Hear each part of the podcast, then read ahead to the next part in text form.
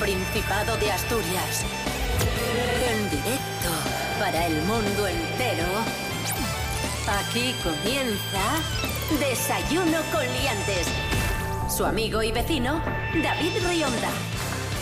Buenísimos días, Asturias. Hoy es lunes 20 de noviembre de 2023, eh, diez y media de la mañana, aquí en RPA, la radio autonómica de Asturias. Comienza.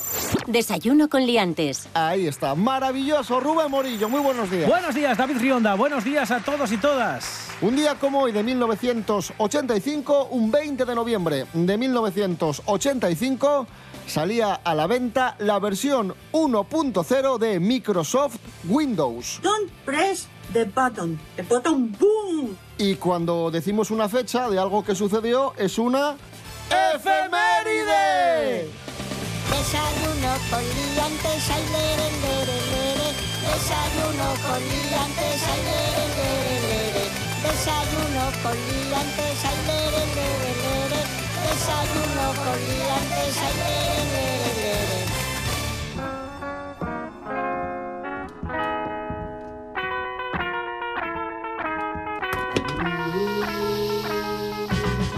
Ya estamos casi en Navidad y ahora en noviembre es cuando arrancan las eh, cenas de Navidad. Cenas no solo de empresa, cenas de amigos, cenas de familiares en las que los españoles se prevé que van a gastar una media de 60 años por ¡Como yo! cubierto. 60 años. 60 euros por cubierto, perdón. 60 euros por cubierto. Cenas de 60 años, no, por favor. Y ya se hacen largas, imagínate. No, pues eso, eh, 60 euros por cubierto se prevé que gasten los españoles y españolas. Para la restauración son fechas importantes porque el incremento de la facturación eh, supone hasta un 50% respecto a meses anteriores. Claro. Eso sí, en general, la situación de los hosteleros durante el tercer trimestre del año es de pesimismo, dicen ellos, pues después de dos trimestres en positivo, los hosteleros prevén una caída del consumo según el informe indicador de confianza hostelera 2023 de Hostelería de España. Mm, a ver, yo creo que lo han pasado muy mal, sobre todo en pandemia, evidentemente, pero cada vez más mucha gente prefiere quitarse el lío de cocinar en casa y acudir a un restaurante, eh, pues eso, a un asador, una sidrería, a cenar o a comer con, con la familia porque te quitas el lío de tener que hacerlo. Entre la cena de empresa, los amigos, la familia, la familia del padre, de la madre, de la novia, el cuñado, la familia política, los amigos de la novia, los amigos del novio, la empresa de uno, la empresa de otro. Es una, es una locura, ¿eh? Sí, sí. Empieza la locura. Sí, hay que, hay que celebrarlas todas eh, a la vez. O sea, si, si yo pudiese, yo cogería la Morgal, alquilaría la Morgal entera para mí, una carpa gigante y todas estas cenas a la vez el mismo día.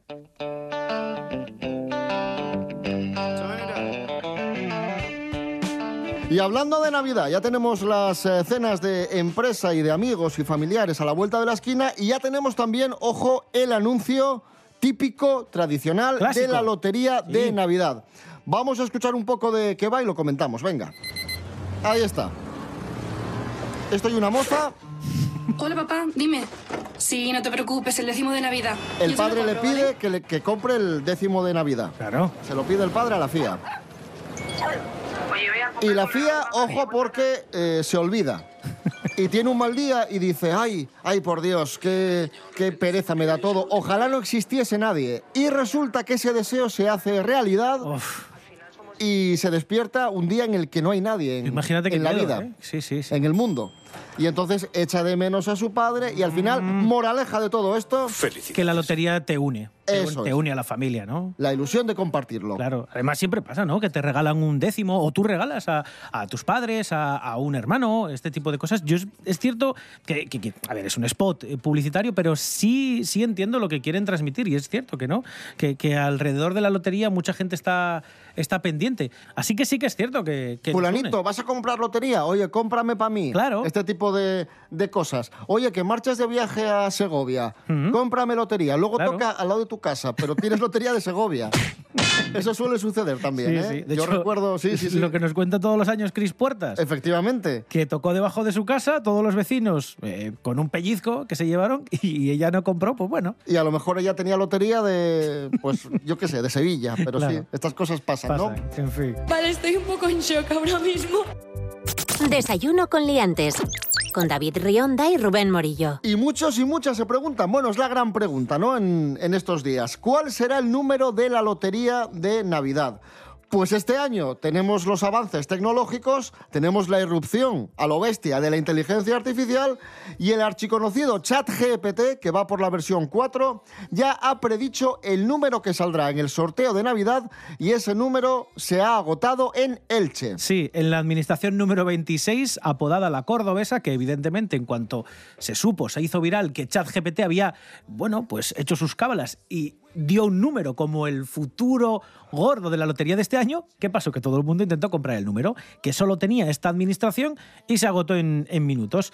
A ver, tranquilidad, ChatGPT lo único que ha hecho es matemática y estadística. Ha analizado qué números han salido durante pues prácticamente los 200 sorteos de Navidad que llevamos desde 1812 y ha dicho, pues igual sale este porque nunca salió. Bueno, el número de la cordobesa es el 3695. Bueno, pues te digo yo otros, mira, 29.329.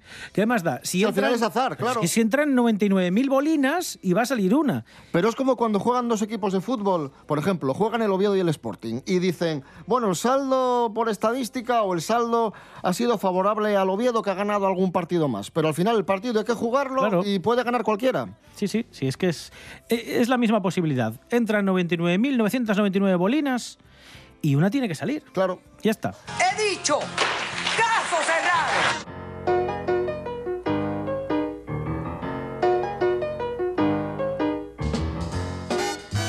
¿Y cuánto vamos a gastar los asturianos esta Navidad? Previsiblemente ya tenemos los datos según la cifra de consignación por habitante de la Sociedad Estatal de Loterías y Apuestas del Estado. A ver. Vamos a ser una de las comunidades que más vamos a gastar en lotería. Siempre Una estamos media- ahí, ¿eh? Arriba, ¿eh? Siempre estamos Sí, arriba. sí. Una media de 107,37 Hola. euros. Por encima de la media española que va a ser de 72 euros, de casi 72 euros. O sea que gastamos más o menos lo equivalente a cinco décimos completos de, de 20 euros. Un poco más, ¿no? Eso Con alguna es. participación por el medio. Y este año los españoles vamos a gastar más en lotería, un par de euros más por, por habitante. El año pasado la media fue de 69 euros, ahora va a ser, este año va a ser de casi 72. que España es una gran nación.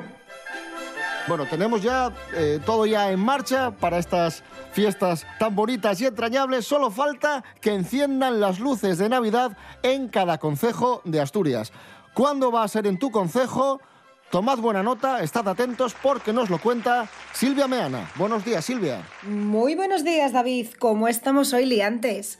Pues sí, hoy os traigo una noticia relacionada con la temporada navideña y más concretamente con el encendido de las luces de Navidad en los diferentes concejos de Asturias. Sé que algunos de vosotros estáis deseando ver ya la iluminación de las calles donde vivís, para dar la bienvenida a la época más mágica del año. Y es que el encendido de las luces de Navidad es uno de los momentos más esperados por todos. Así que sin más dilación, paso a detallaroslo a continuación. Gijón comenzará el 1 de diciembre y durará hasta el 6 de enero. En Oviedo también comenzará el 1 de diciembre y ese día se cortará la cayuría para realizar una cuenta atrás. No faltará, por supuesto, su famosa pista de hielo. Respecto a Vilés, también comenzarán el 1 de diciembre, que es el día elegido para el encendido de las luces.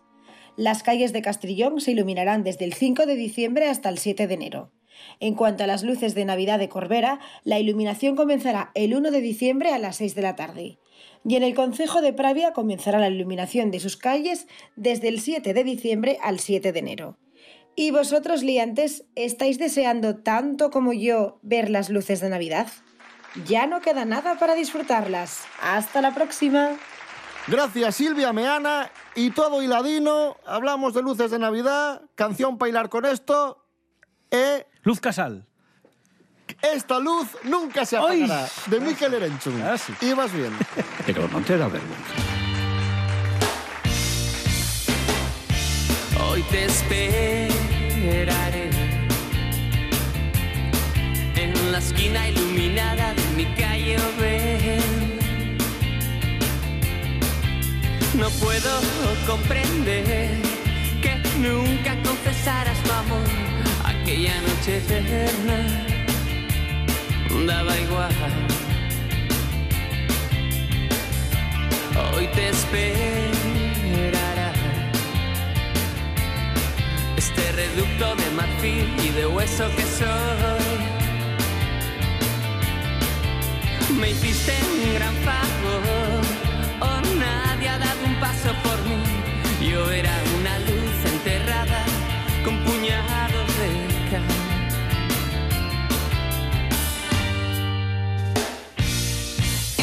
Solo esta vez, no es casualidad. Morir por ti sería un lento y bello final.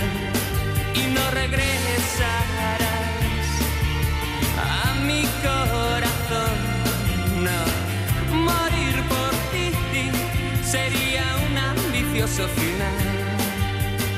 Desayuno con liantes. Noticia que ha sido viral estos días en Asturias. eh, una joven sevillana llamada Elena Gortari visitó Asturias y publicó un vídeo en TikTok pues aludiendo al tópico de siempre que, que tanto enfada a muchos y muchas, que el cachopo es un San Jacobo. No. Otro creador de contenido asturiano, el gijonés Senén Morán, respondió a Elena diciendo que evidentemente el cachopo no es un San Jacobo. No sé por qué le llaman cachopo. Vamos a ver por dónde empiezo, porque me cago en mi madre. Voy ponemos en situación. Esto para un asturiano y es como si voy yo a un sevillano ahí en Sevilla y le digo, oye, Cuco, la Giralda allí igual que el Big Ben de Londres, porque como yo una torre cago en mi madre, son lo mismo. Pues no, Gayu, no son lo mismo, me cago en mi p madre. El cachopo es ternera, jamón serrano y queso. Y el p San Jacobo es jamón york y queso. ¿Y qué coño es tan complicado entender, macho? Y es tío, para mí imposible que sea tan difícil entender que cachopo tiene ternera y el p San Jacobo de mierda no entiende. Pues ya está.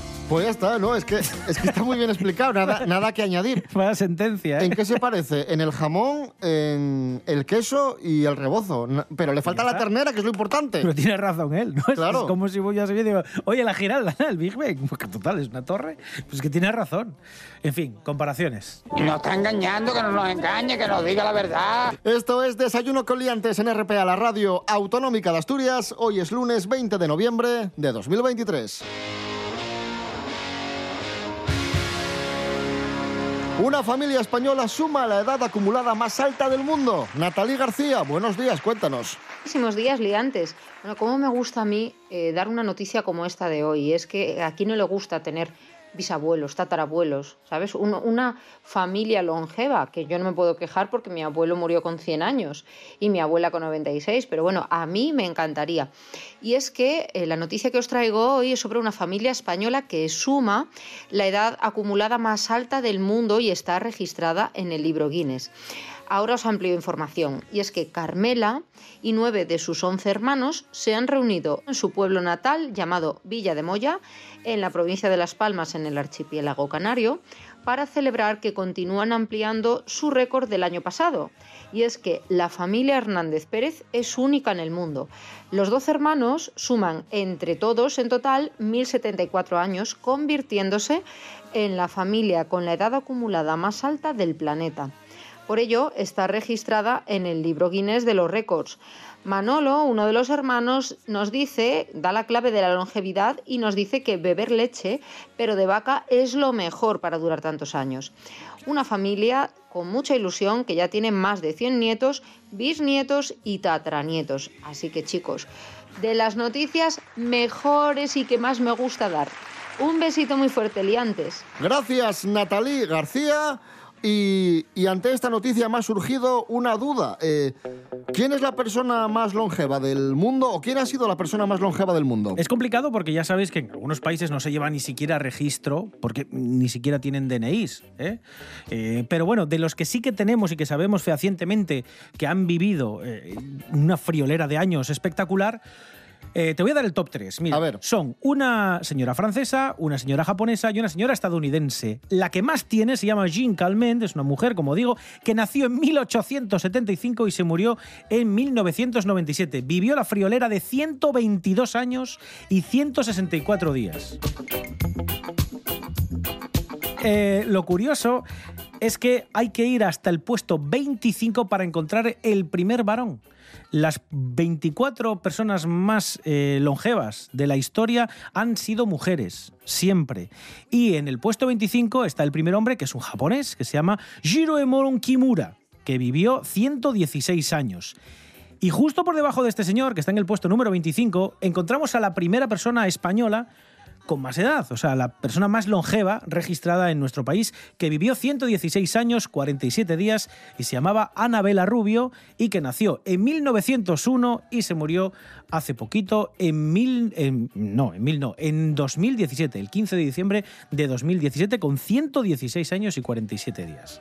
En el puesto 16 María Brañas Morena vivió un poquito más, 116 también, pero 255 días. Y ojo porque si está bien actualizada esta lista que tengo delante, sigue viva a día de hoy. Nació el 4 de marzo de 1907 y todavía, todavía no habría fallecido, tendría 116 años y 255 días. Vale, estoy un poco en shock ahora mismo.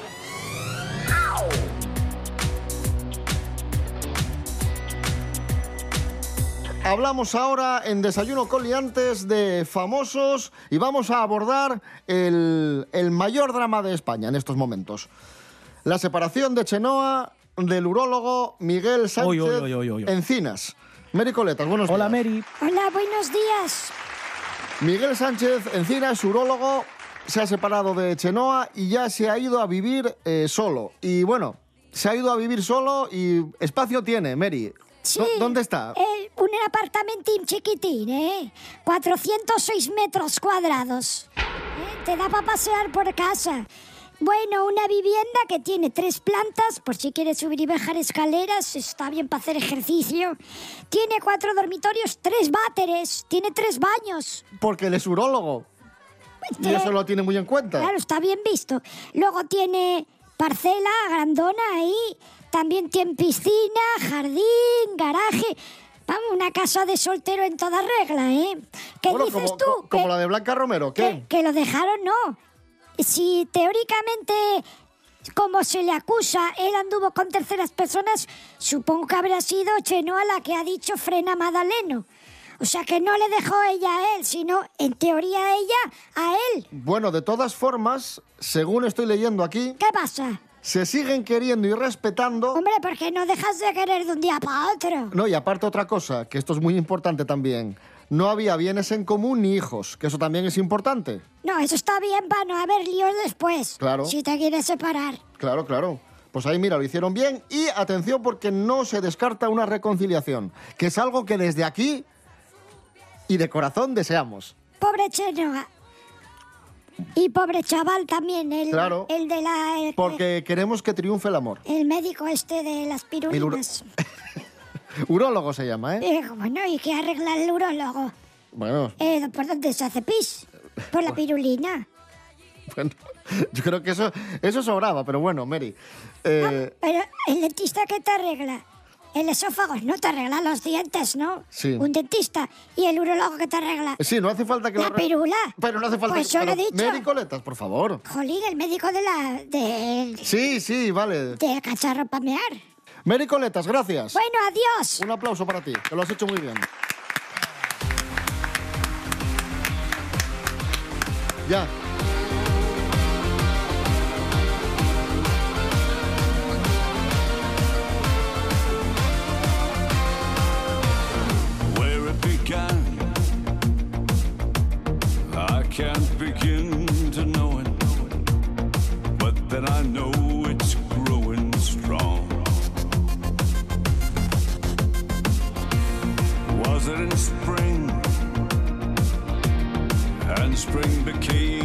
Summer.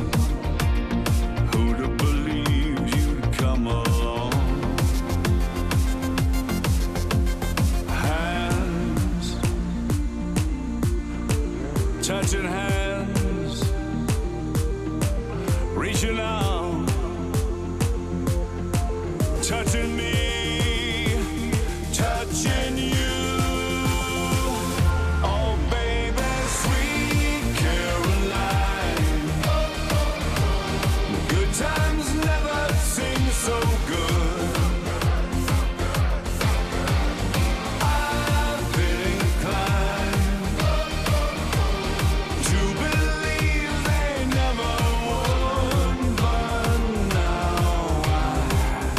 Desayuno con liantes. Síguenos en las redes sociales. En Facebook Desayuno con liantes y en Instagram arroba Desayuno con liantes. Ahí sonaba David Hasselhoff, Sweet Caroline. Música aquí en Desayuno De con la Liantes. Hoy lunes 20 de noviembre de 2023 y con esta canción recibimos a Miguel Ángel Muñiz y Virginia Rey. Buenos días. Qué buena gente. Qué buena Habéis gente. tardado en entrar, ¿eh? Qué limpio y qué digno.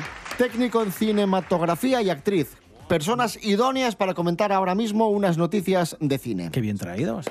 Así se empieza muy bien el lunes. Primera noticia. James Gunn, el nuevo jefe de DC Comics, anuncia la fecha oficial de estreno de la nueva película de Superman. Será el 11 de junio de 2025. Ostras, Ostras, madre mía. Faltan dos años, ¿no? La empiezan a rodar sí, a sí. principios del año que viene. Jolín. Ya saben la fecha de estreno y todo. Jolín.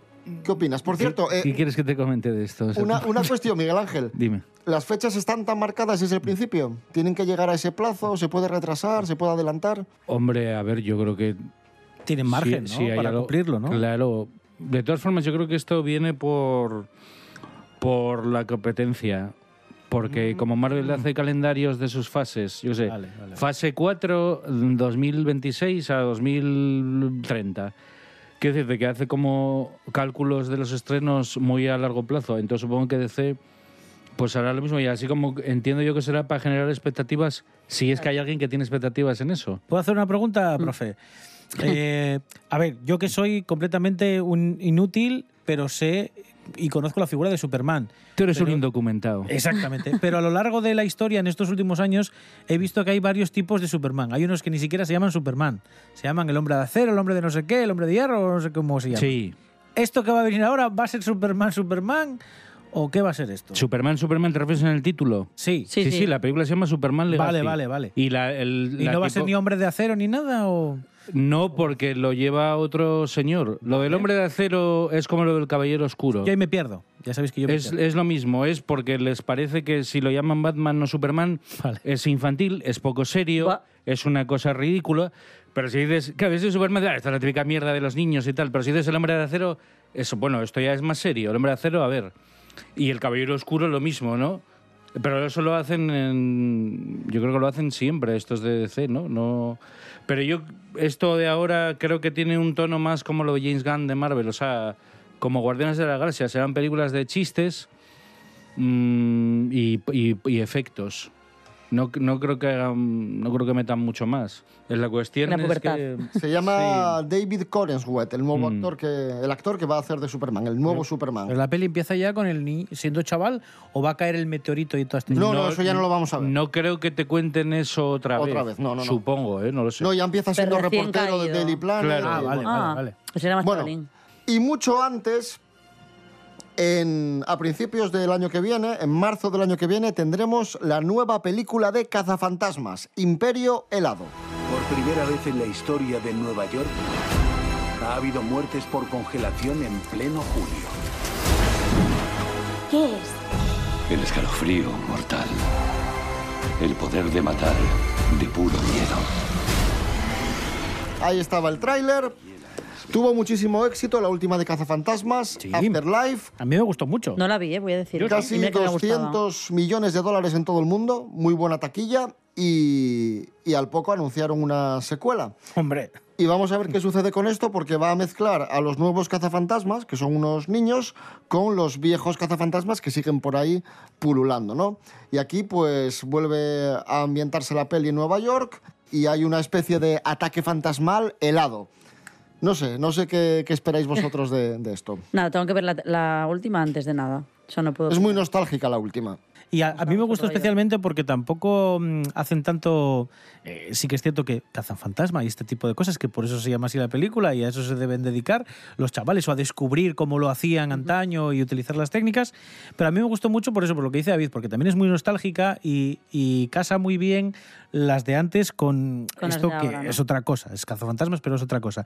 El miedo que tengo por lo que viene este tráiler es que ahí ya empezamos a usar el ordenador, que es gratis, darle ahí al botón para que ah, salgan todos los efectos posibles. Porque yo he visto explosiones, hielo por todos los sitios, cosas volando, he visto demasiadas cosas que creo que lo que van a hacer es intentar llamar la atención, como estas películas así de acción, de Sí, superhéroes, Mm. para que vaya más gente al cine. Así que me imagino que la van a escorar un poco a un cine más comercial, en esta creencia de que más efectos es mejor, y creo que la pueden cagar porque lo van a desligar un poco de lo bien que estuvo o el acierto que tuvo la la Anterior. anterior. Sí, sí, no sé. Bueno, y tenemos un reestreno el 6 de diciembre, 34 años después de su estreno. Vamos a poder ver en los cines Abyss, eh, una película de ciencia ficción de James Cameron que en su momento fue un fracaso. Ahí está el tráiler. An American nuclear submarine went down. Your company has authorized the Navy's use of this facility for a rescue. My people are not qualified for this. We're oil workers. Lieutenant Koff will transfer it down to you with a SEAL team. You'll do Pues James Cameron ha anunciado que se va a reestrenar en cine esta película con una edición especial, con un montaje especial y que y ha dicho que bueno que nos invita a todos a verla, dice James Cameron. ¿A gratis? Ah, yo pensé que nos invitaba. No, no te invita. James Cameron no te invita, no. Al cine caro, ¿eh? Es como las bodas, te invito a mi boda, pero pagas. Claro, Pero pagas tú. ¿Qué nos dices de Avis, Miguel Ángel? Bueno, a ver, Abyss está muy bien. Yo creo que es de lo mejor que dice James Cameron. Ya parece una película muy pionera en cuestión de efectos, muchas técnicas así como muy modernas, mucho uso de imágenes así generadas por ordenador de, de lo primero que sacaron, ¿no? Había como unas criaturas de agua que estaban hechas en, en 3D, que fue como muy novedoso y tal. Y bueno, la película tenía un buen reparto, esta vez Harris por ahí, así de protagonista, cuando todavía tenía pelo además. Y estaba... Es un mundo submarino, ¿no? Es un- es una expedición al fondo del mar. A ver, es una especie de, de mm, plataforma minera su- eh, acuática. Entonces hay una instalación así como con muchos compartimentos, con muchos complejos distintos y hay como viviendas y todo eso. Y luego lo que es la, la zona de estudio eh, submarina, digamos. Y entonces, bueno, pues ahí hay un encuentro con unos extraterrestres submarinos y que luego salen al- del agua y ya pues son los normales de, que van por ahí con el Launi. Pero bueno, la la película, ya te digo, es, es muy impactante porque tiene muchas secuencias hechas en piscina que ves que los actores están ahí como interpretando mientras están debajo del agua y tal, y son secuencias como muy complejas de rodar. Y película muy bien considerada, película de culto, pero que muy espectacular, como dices, con mucho presupuesto, pero que no terminó de funcionar del todo. No, fue un fracaso bastante grande. De hecho, al poco, después de que saliera Terminator 2, sacaron una especie de versión extendida en vídeo de Terminator 2 que tenía unos minutos más. Y como funcionó, sacaron otra versión extendida de Abyss con 15-20 minutos más que funcionó mejor en, en doméstico, en, en casa. Pero la película fue un fracaso y esto es como un rollo restaurado en 4K que creo que se ve espectacular, porque aparte es, un- es una película que técnicamente es como muy trabajada, o sea, es como que como muy impactante. Entonces supongo que esto, visto en 4K, sería impresionante, porque el DVD mm, que se sacó como a principios de los 2000 era lamentable. O sea, se veía como un VHS, pero mal. Pues, Era horrible. Ahí está la oportunidad, próximo 6 de diciembre, Avis eh, en cines, película de James Cameron. Oscar a mejores efectos especiales y música de Alan Silvestri, además. Qué guay.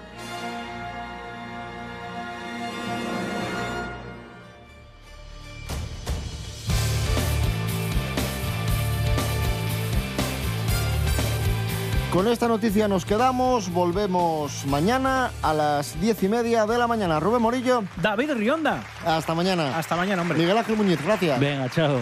Virginia Rey, gracias. Buenas, buenas tardes, buenos ¿Qué? días, buenos, bueno, No, bueno. estoy arrancando. Ni las 11 todavía.